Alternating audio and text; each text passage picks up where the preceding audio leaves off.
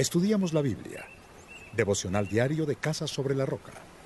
Capítulo 30. Y ahora resulta que de mí se burlan, jovencitos a cuyos padres no habría puesto ni con mis perros ovejeros. ¿De qué me habría servido la fuerza de sus manos si no tenían ya fuerza para nada? Retorciéndose de hambre y de necesidad, rondaban en la noche por tierras desoladas, por páramos deshabitados, en las breñas recogían hierbas amargas y comían raíces de retama. Habían sido excluidos de la comunidad, acusados a gritos como ladrones. Se vieron obligados a vivir en el lecho de los arroyos secos, entre las grietas y en las cuevas, bramaban entre los matorrales, se amontonaban entre la maleza, gente vil, generación infame, fueron expulsados de la tierra, y ahora resulta que soy tema de sus parodias. Me he vuelto su reír, les doy asco y se alejan de mí, no vacilan en escupirme en la cara. Ahora que Dios me ha humillado por completo, no se refrenan en mi presencia. A mi derecha me ataca el populacho, tienden trampas a mis pies y levantan rampas de asalto para atacarme han irrumpido en mi camino, sin ayuda de nadie han logrado destruirme, avanzan como a través de una brecha, irrumpen entre las ruinas, el terror me ha sobrecogido, mi dignidad se espuma como el viento, mi salvación se desvanece como las nubes, y ahora la vida se me escapa, me oprimen los días de sufrimiento, la noche me taladra los huesos, el dolor que me corroe no tiene fin, como con un manto, Dios me envuelve con su poder, me ahoga como el cuello de mi ropa, me arroja con fuerza en el fango y me reduce a polvo y ceniza. A ti clamo, oh Dios, pero no me respondes. Me hago presente, pero tú apenas me miras. Implacable, te vuelves contra mí. Con el poder de tu brazo me atacas, me arrebatas, me lanzas al viento, me arrojas al ojo de la tormenta. Sé muy bien que me harás bajar al sepulcro, a la morada final de todos los vivientes. Pero nadie golpea al que está derrotado, al que en su angustia reclama auxilio. ¿Acaso no he llorado por los que sufren?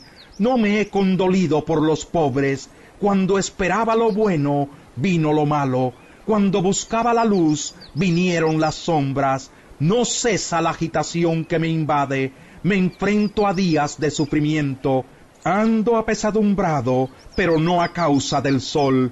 Me presento en la asamblea y pido ayuda. He llegado a ser hermano de los chacales, compañero de las lechuzas. La piel se me ha requemado y se me cae. El cuerpo me arde por la fiebre. El tono de mi arpa es de lamento. El son de mi flauta es de tristeza.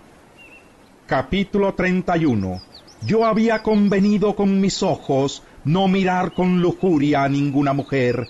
¿Qué se recibe del Dios Altísimo? ¿Qué se hereda del Todopoderoso en las alturas?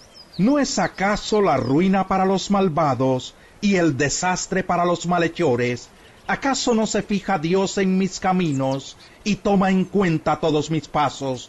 Si he andado en malos pasos, o mis pies han corrido tras la mentira, que Dios me pese en una balanza justa, y así sabrá que soy inocente. Si mis pies se han apartado del camino, o mi corazón se ha dejado llevar por mis ojos, o mis manos se han llenado de ignominia, que se coman otros lo que yo he sembrado, y que sean destruidas mis cosechas. Si por alguna mujer me he dejado seducir, si a las puertas de mi prójimo he estado al acecho, que mi esposa muela el grano de otro hombre, y que otros hombres se acuesten con ella, eso habría sido una infamia, un pecado que tendría que ser juzgado, habría sido un incendio destructor, habría arrancado mi cosecha de raíz.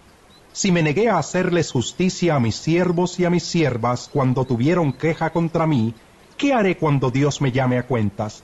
¿Qué responderé cuando me haga comparecer? El mismo Dios que me formó en el vientre fue el que los formó también a ellos. Nos dio forma en el seno materno.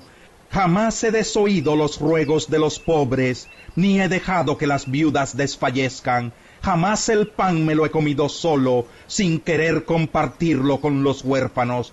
Desde mi juventud he sido un padre para ellos. A las viudas las he guiado desde mi nacimiento. Si he dejado que alguien muera por falta de vestido, o que un necesitado no tenga que ponerse, si éste no me ha bendecido de corazón, por haberlo abrigado con lana de mis rebaños, o si he levantado contra el huérfano mi mano, por contar con influencias en los tribunales, que los brazos se me caigan de los hombros, que se me zafen de sus articulaciones.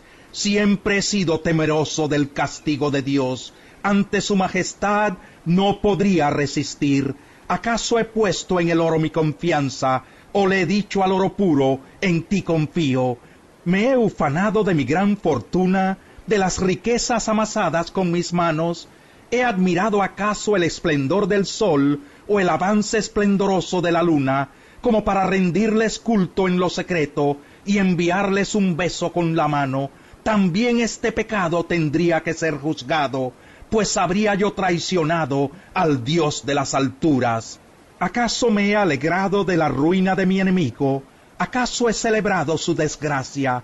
Jamás he permitido que mi boca peque, pidiendo que le vaya mal ¿Quién bajo mi techo no sació su hambre con los manjares de mi mesa? Jamás mis puertas se cerraron al viajero, jamás un extraño pasó la noche en la calle, jamás he ocultado mi pecado como el común de la gente, ni he mantenido mi culpa en secreto por miedo al que dirán. Jamás me he quedado en silencio y encerrado por miedo al desprecio de mis parientes. Como quisiera que Dios me escuchara estampo aquí mi firma, que me responda el Todopoderoso. Si Él quiere contender conmigo, que lo haga por escrito. Llevaré esa acusación sobre mis hombros, me la pondré como diadema, compareceré ante Él con dignidad, y le daré cuenta de cada uno de mis pasos. Si mis tierras claman contra mí, y todos sus surcos se aniegan en llanto, si he tomado la cosecha de alguien sin pagarle, o quebrantado el ánimo de sus dueños, que nazcan en mi tierra zarzas en vez de trigo y hierbas en vez de cebada. Con esto Job dio por terminado su discurso.